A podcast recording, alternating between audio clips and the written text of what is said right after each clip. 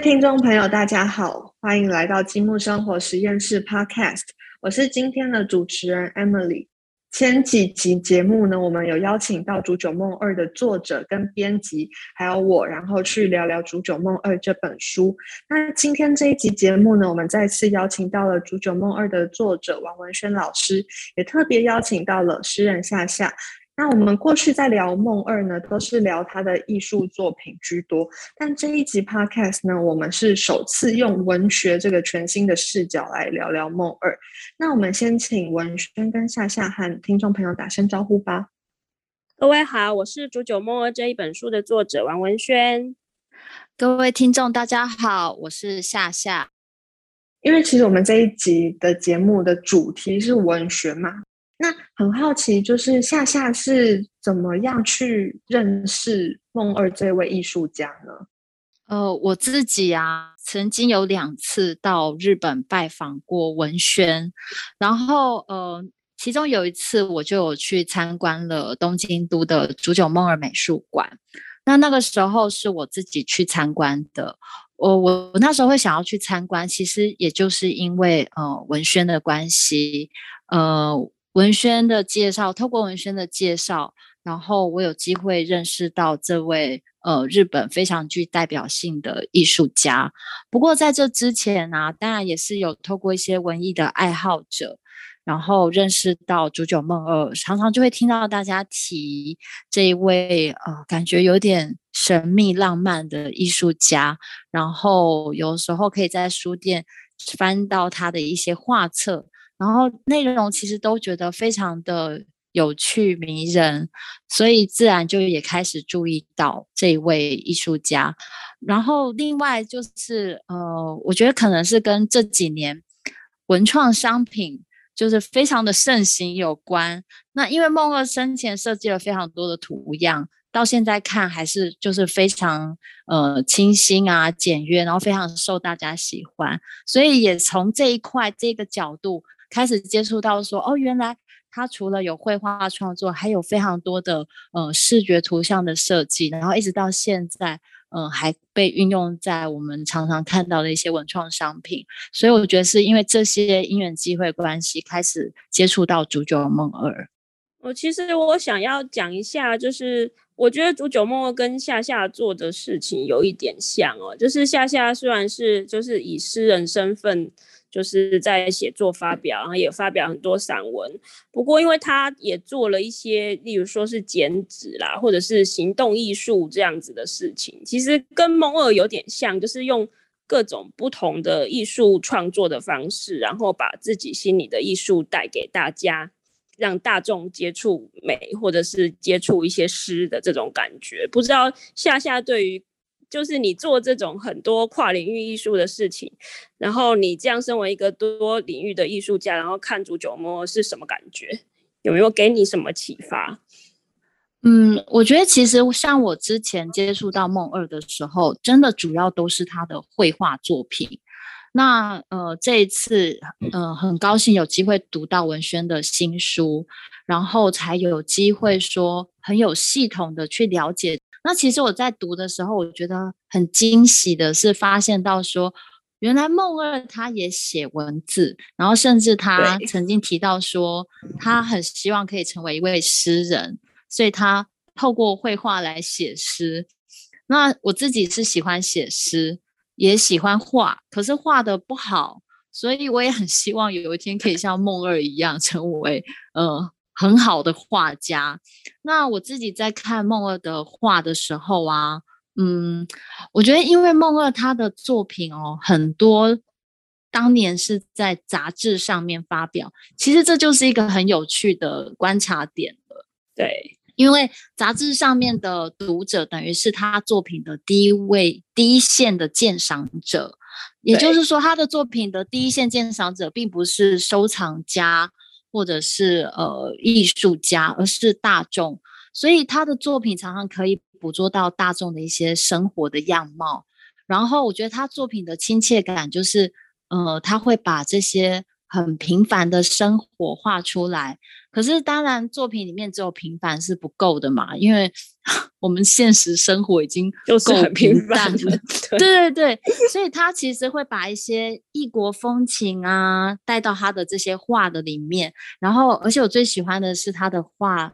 呃，画中的人物常常好像就是，呃，比如说站立在庭院啊、树下、河边啊这些很日常的风景里面，可是他就是有办法把这些人物和景色融为一体，然后传达出那些人物的心情。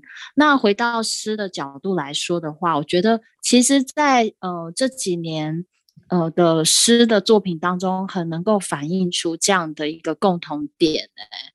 因为像呃这十年来吧，可能甚至超过十年了。这这些年来，我觉得诗好像已经变成一种时尚，就是越来 越多人写诗，越来越多人参与诗的创作。然后呃，因为现在就是大家都有手机，然后也都有自己的一些发表管道，也就是说，现在的诗已经不像以前。需要透过一些写的，对，少数人在写这样子，对，然后还要经过一些特别的管道，你才能够发表。现在并不是这样，我现在我现在马上写一首诗，我按送出，我就可以在网络上发表了。那我觉得，因为这样子，越来越多人写诗，诗也接触到越来越多的读者。那呃，这些在网络上被广为流传，或者是。特别深受大家喜爱的诗，会有非常多人转贴。那简单来说，为什么这些诗可以触及到这么多人？甚至是我觉得平凡的点吧。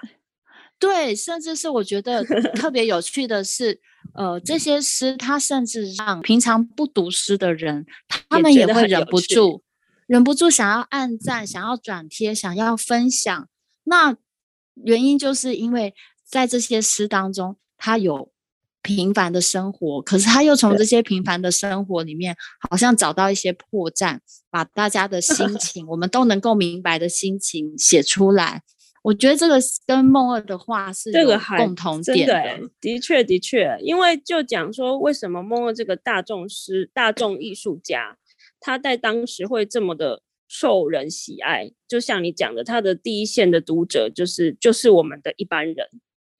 那真的就是因为他是一个非常观察人类、非常观察社会的人，所以他可以写出一个小小的人物的，例如说他的悲哀，或者是他的欢笑，他就抓住这个点，然后他再加上一些灵感，例如说可能平凡的生活加上一些幻想，或者是异国风情。就觉得哎，好有趣哦！就像我觉得他的是他的儿童诗啊，非常有趣的是，嗯，他的儿童诗他都是把自己变成小朋友在讲话，这个我觉得非常好玩。像例如说，有一次我读到一个，他就说，嗯，扮家家酒很好玩，可是我每次都是扮小孩，我都是小孩了，我还扮小孩，不是很奇怪吗？就 是就是，你就觉得他讲的是一个。哎，理所当然的事情，可是怎么这么童心，这么可爱？把理所当然的事情拿来加上一点点那个怎么讲？小灵感、小启发，你会觉得哇，理所当然的事情也好好玩，好有趣这样子。对，而且我觉得，我觉得也是因为梦二他有童心，哎，就是他的。他就是大家最喜欢的，通常就是他的美女图嘛，他的美人图。可是其实他也画了很多儿童的绘画的东西。然后像我自己那个时候去呃美术馆参观的时候，其实最吸引我的就是他的儿童绘画。那我真的觉得说他是一个有童心的人，所以他才有办法画出呃孩子们游戏的那些场景。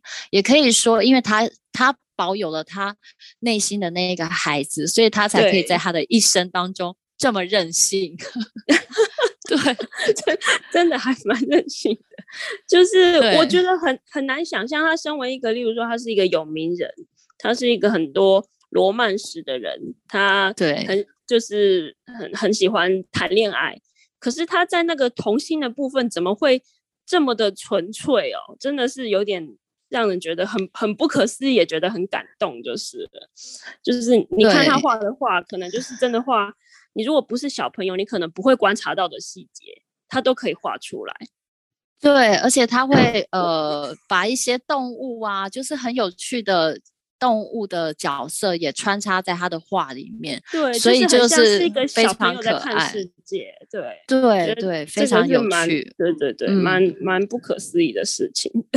嗯，对我我刚才想到一个好玩的事情，就是上次因为我们上次的那个 podcast 有聊到说，九九梦是处女座的。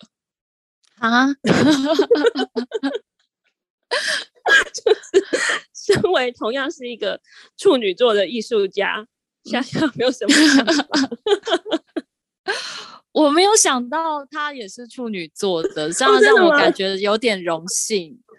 对，因为我一直觉得每次被人家讲到是处女座的，好像就是感觉很龟毛啊，还是怎么样的。对，也许可能我们都有一些比较情感任性的部分吧。对对对，任性是一定要的，一定要。对，那你今天知道这个事实之后，有没有觉得啊，有这种恍然大悟还是什么的感觉？嗯，可心情有点复杂，一方面 觉得说，因为看了梦二的。一生就会觉得说啊，人还是不要太任性，免得给旁边的人造成太多麻烦。然后另外一方面又觉得哇，像他这样任性过一生也不错啊，所以是啊，就是蛮矛盾的。讲真的，他如果不是这么任性，他也不会留下这么多特别的事迹，或者是特别的艺术领域的作品。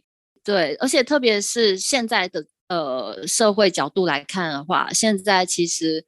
呃，很讲求说在家庭里面男女要平等，可是你如果看了呃文轩的书的话，就会发现有一个很大的疑问，在我看这本书的时候，就会想说：梦二，你都不用顾小孩吗？小孩就直接丢给前妻，丢给女朋友，然后自己很逍遥的在那边一直画美女，这还蛮好笑，因为刚好我和夏夏都是两个小孩的妈妈。所以对对，应该很敏很敏感，对，非 常敏感，就是一直在想说，小孩去哪了？对，虽然他画了很多儿童画，跟写了童诗，说是给他的他们家的老二嘛，他的第二个小孩，对，可是光是这一点，我也会觉得说。你只写给第二个小孩，那老 大呢？他不会吃醋吗？这位爸爸，你有没有太偏心？其实这个我也觉得，他怎么会这样？是他跟那个第一任就是那个妻子他玛提他万喜，就是分开的时候啊，是他万喜受不了了，然后就把两个小孩丢在家里，自己离家出走。哎。天哪！就是这一对夫妻两个都很任性，你知道吗？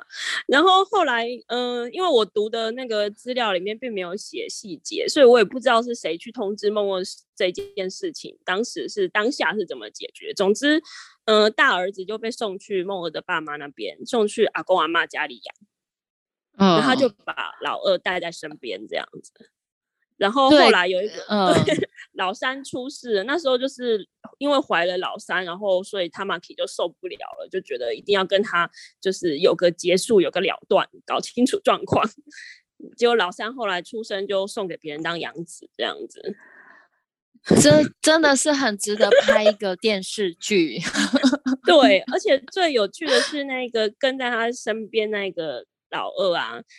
后来就是历经了梦二后来的恋人呐，都照顾他，哎，他跟每个恋人关系都很好，哎，对呀，我觉得这 个老二生存的能力非常强。我在看呃梦文轩的书的时候，就觉得真的应该拍一个电视剧，而且是以老二视角，他们家 二儿子的视角，对，就是爸爸唯一有就是在书上写说什么献给谁的，就是献给他的书嘛，献给这个。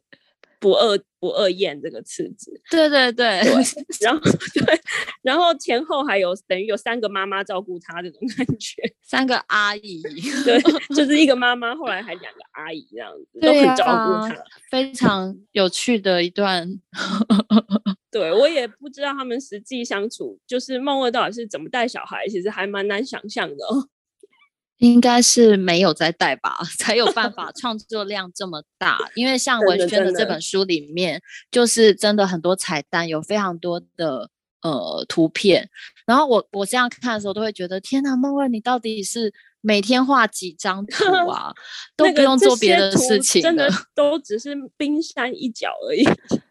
对，所以他应该是不断的在工作。嗯，对，我也这么觉得。而且他是那种，因为他有那个素描本嘛，带在身边，就是等于一直在笔在动，一直在画，或者是一直在写日记。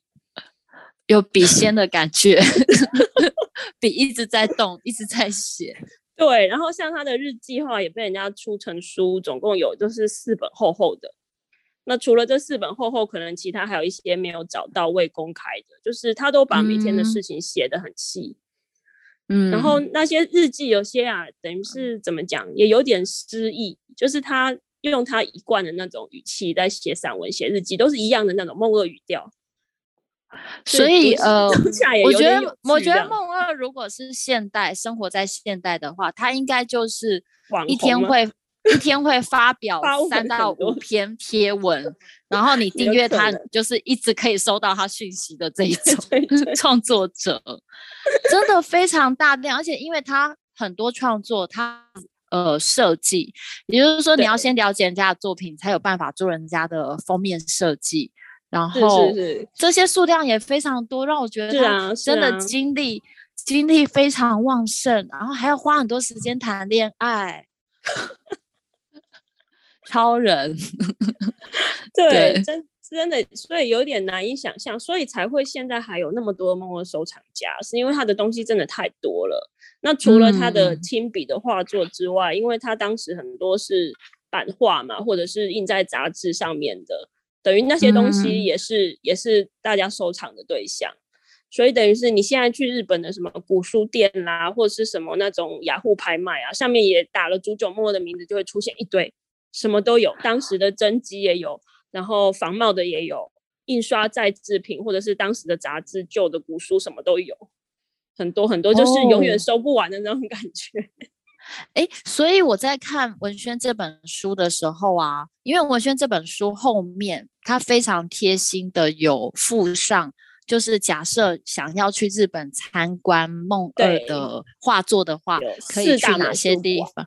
对，我就发现还蛮不少的，除了美术馆，还有一些其他的，像是画廊或什么的，所以可以有这么多展览的场所都是梦二主题，就是。里面展的都是真迹喽，对，就是，呃，这四大因为是美术馆是最大的嘛，他们收藏量最丰富，然后它就是真迹有很多，然后还有就是当时的印刷物、当时的杂志之类的乐谱什么的很多很多，所以光是这四大就已经有很多了，还有其他私人收藏家。还有真的是太厉害了，所以我像我有时候就会去搜寻一下最近日本有什么梦二的动态嘛，你会发现几乎除了这四个美术馆是有在展览之外嘛，一直在展梦二之外，几乎都有日本会有某个地方一直不断的在展梦二，就是一直会不同有地方换不同的人在展出梦二，嗯 嗯，就是一直不间断的。他的就是他作品数量已经多到简直像火山爆发一样，就是随时不断喷发。对，都讲不完。那我很好奇，说他写的诗作有发表吗？就是呃，日本有人把它整理成成成一本诗集这样子发表吗？有，是说他其实当时的诗哦，有些是在杂志上嘛，然后有些是他直接当时就做成册发行。当时梦二就自己做了一些诗集发行，包括例如说外面的那个书籍装帧都是他自己做的，所以整本诗集拿起来很漂亮。那这个东西当时发行之后呢，因为就是很旧了嘛，大正时期一百年前的东西，所以其实后来都有出版社他们做复刻版，哦，就是照原本的样子，那个很漂亮的那个书籍，把它做成复刻版，后来有再拿出来卖。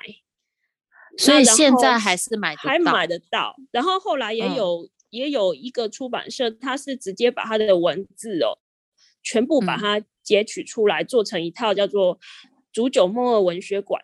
不过他那个有点可惜，是说他只弄文字，那插画就没有登上去，而且也没有保留他原本那个书的那个样样貌。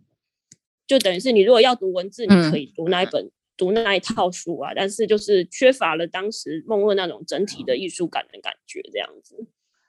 那他自己那个时候自己出版的诗集，他有搭配上插图吗？有些有，有些没有。就是对他来讲，我觉得诗和画是同一件事。嗯嗯嗯嗯，就是有的时候是诗，有时候是画，有的时候是配在一起，有的时候是分开这样子。哦，我觉得这真的是最理想的创作方式，可以自己写文字，然后又自己配图。是是。所以你要也来考虑一下这样子的方式，下一本诗集，下 下的诗画集这样子，往这个方向努力看看，但是应该很难达到目标。不过可以试试看，这样子的创作也蛮有意思的。哎，我反而是好奇说，那这样梦二他的这些诗诗集有中文的翻译版本可以让大家读到吗？其实目前台湾没有，不过中国那边有。这几年有《煮酒梦二》热潮，所以有几本中国那边有人翻译，就是简体书。哦，所以是他们已经有翻了，但是对对对，主要还是简体这样子。对，而且有趣的是，中国这几年的梦二热潮是因为丰子恺。哦，丰子恺，对，丰子恺，因为他其实受到梦二很大影响，才开始做他的子恺漫画。嗯，我觉得丰子恺的画真的也很有童趣，所以可以对，所以可以理解他为什么对梦二有共鸣，然后开始他自己的创作，有点类似啊那个童心的部分。对，然后线条也是都非常的简单干净，所以很有亲切感，这样子。嗯嗯，对。所以我这样听到现在，我就发现有一件事情，我一定要替。大家来特别提出来，因为 目前还没有梦二的繁体诗集的翻中文翻译版本。文轩，你要帮我们，不知道大家我们很想，我们很想有机会可以读到他写的诗，因为已经看了他这么多话。是是是。那刚刚你又提到说他诗跟画是一体的，所以就很好奇说，当他这些绘画。转化成文字的时候，它会是什么样的文字？然后当然也包括他的童诗。像我自己有小孩，我就很希望他也可以读一读给他们。对呀，读梦二童诗，看梦二的那个图画多有趣啊！其实很有意思，很有意思的一件事情是，其实朱九梦的文学没有受到很大的评价，哎，没有受到很高评价，哎，嗯，就是。如果有，好像跟他绘画有一点点类似的命运哈，就是比较晚被学术界认定，甚至甚至是没有被认定，还没被认定的那种感觉。包括他的绘画也还没有被学术界认定吗？就是我每次都跟人家开玩笑说，我是在日本哦，日本你看《足球梦》已经一百年了嘛，就是我在日本是第四个用《足球梦二》拿到博士学位的人。然后这并不是代表说 我有多厉害，而是没有人在研究梦二，怎么会这样？好惊人哦！因为对啊，梦二这么的，就是这么的具代表性，可是居然，呃，对，你看研究它的这么少，随时都有梦二的展览，可是竟然没有人在研究梦二，就这种很很奇特的矛盾的感觉，是真的很有趣，所以。嗯，我们可以在中文繁体的出版里面看到文轩这本书，真的是非常珍贵。没有，就是觉得因为很意外的，台湾蛮多人喜欢梦二的。我也是自己做研究，当时真的十几年前没有想那么多，然后因为自己做研究，后来回台湾之后，跟一些朋友聊一聊，才发现，哎。原来其实四处都有听过这个艺术家的人，或者是认识他，甚至是喜欢他的人，其实不少哎，对不对？嗯，像我自己啊，我刚刚前面有提到说，我接触到梦二，其实也是因为在台湾有一些其他喜欢梦二的人的介绍，其中有一位就是旧香居的店主，对，胡卡密，对我这次也真的很感谢卡密的帮忙。他应该是台湾的梦二推手之一吧？对，我就是有被他推到的人之一，就是被推坑的那一个。对，所以嗯，就是这次很感谢他，是他出借，还有他的藏家出借了很多作品，然后让我们这一本书的图更丰富。真的，大家接下来要期待在北投文物馆的这一次是我是策展人之一，北投文物馆有一个梦二展，而且这次是从日本那边借展览品。哦，所以还特地从那边运过来这样子。对，就是运哇了不真的好少展品，难得包哦。括有一些，例如说乐谱啦，或者是杂志这一类印刷物，然后当然也有梦二的真迹。哦，那一定要去看。就是然后因为是文物馆嘛，所以不只是嗯纸本的东西，也有一些立体的物件。那立体的物件就先卖个关子，不过应该大家会嗯觉得、都会觉得很有趣，请大家密切注意。对，光是这样听就觉得好像赚到了。对啊，到时候一定要带着书去日参本各。地嗯随时都有梦二的展览，可是我们在台湾现在又不能出国，没错，所以帮大家省了机票钱，对而且 画作带来给我们看。真的是真的是从煮酒梦二来台湾之后第一次的梦二展耶。哎可是我在书上有看到说，梦二好像之前也有来台湾展过，然后是一个谜。我觉得这是一个很有趣的事情。所以等于梦二也是要呼吁大家，就是回嗯去翻一下旧仓库，看看有没有阿公阿阿公阿嬷当时 留下来的东西，竟然是梦儿的画，这样。真的耶！我觉得你应该在网络上就是发帖告诉大家。请大所以大家尽量转贴这样子。梦二的作品第一次来台湾，但是因为资料太少了，所以至今展出内容成谜。然后没梦二的作品第二次来台湾，也就是今年年底。对，哇，我有一种参与历史一刻的感觉。没错没错。对，然后嗯刚好又搭配这次的书，希望大家拿这个书可以当成就是一个事前的导览。读完之没后，你就错是会对展览更有概念，然后也会觉得展览很有趣这样子。对，所以展览开始之前，大家一定要先把这本书找来看看，非常内容非常的精实有趣。那这样好了，我想问问夏夏会想要在展览看到什么样的东西？你的想象，如果听说今天哎有一个梦二展要在台湾举办，你想要嗯亲眼看到它的什么东西？哦，我其实在，呃文轩的书里面呢、我最有兴趣的除了儿童画之外，就是乐谱。哦因为因为我跟文轩呢，我们俩其实有个渊源，我们俩都是学，不务正业的，对对对，我们俩之前都是学古典音乐的。对，所以我们其在看实是音乐班同学，对对对，我们俩是那个曾曾经是同班同学这样子。对，然后呃，因为书里面就有收录非常多他的乐谱的设计，然后比嗯。如说里面就有几幅是呃，甚至是歌剧的歌剧的一个场景那种，对，对，然后其实我看到这些场景的时候，我会立刻觉得哇，真的是颠覆我对这一个歌剧的想象，就是、哦。呃，就是这一出歌剧原本在我心目中它的呃样子面貌，再透过了《煮酒梦二》的诠诠释，真的是非常不一样。所以我最有兴趣的其实就是他的乐谱的展出。嗯嗯嗯，其实我会嗯觉得乐谱真的是梦二发挥了他的才能，一个很很大的一个业绩一个领域哦，因为他其实听说是看不懂乐谱的啦，看不懂五线谱。怎么做？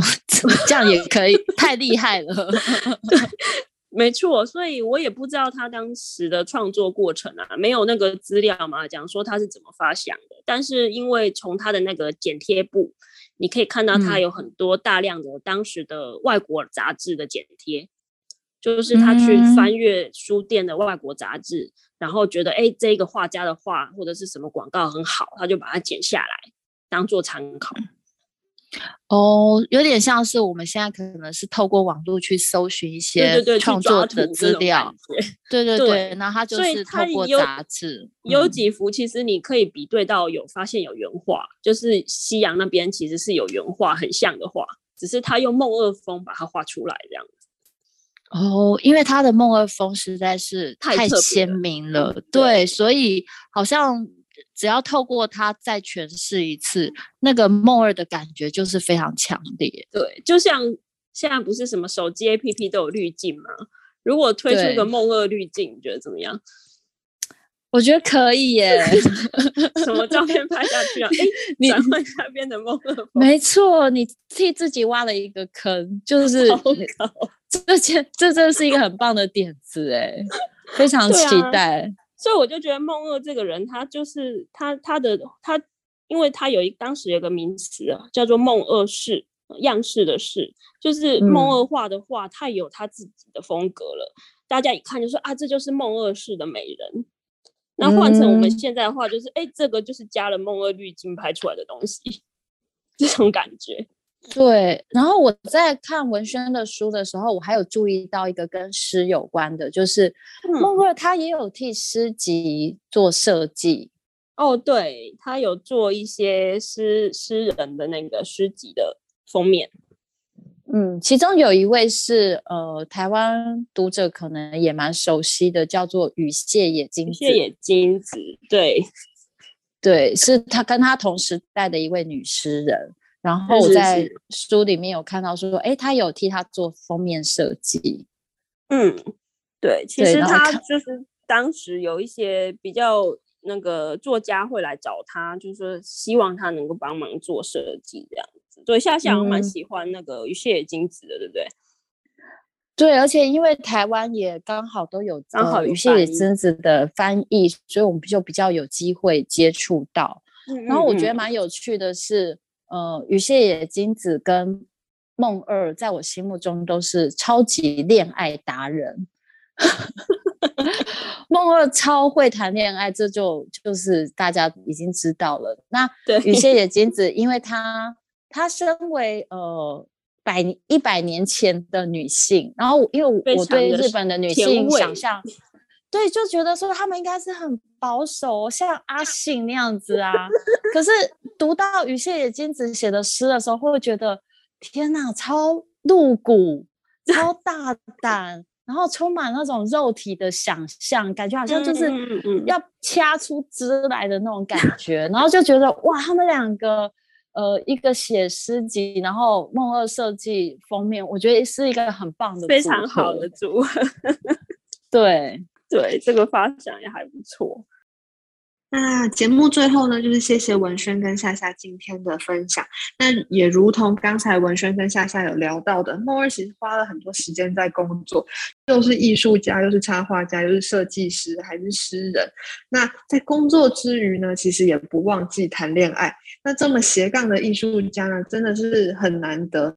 就是可能是因为梦二这样子充满。魅力的人格特质，所以也可以让我们的 podcast 可以一直分成好多不同集，然后可以继续用不同的面向去了解梦二这位艺术家。那梦二呢，他给我的感觉就是他的作品呢，就好像是吃了防腐剂一样历久不衰。相信两位都有这样子的感觉。那我们今天的节目呢，就差不多到这边。那我们会把煮酒梦二的书讯链接放在资讯栏。那我们下一集见，拜拜。谢谢，拜拜。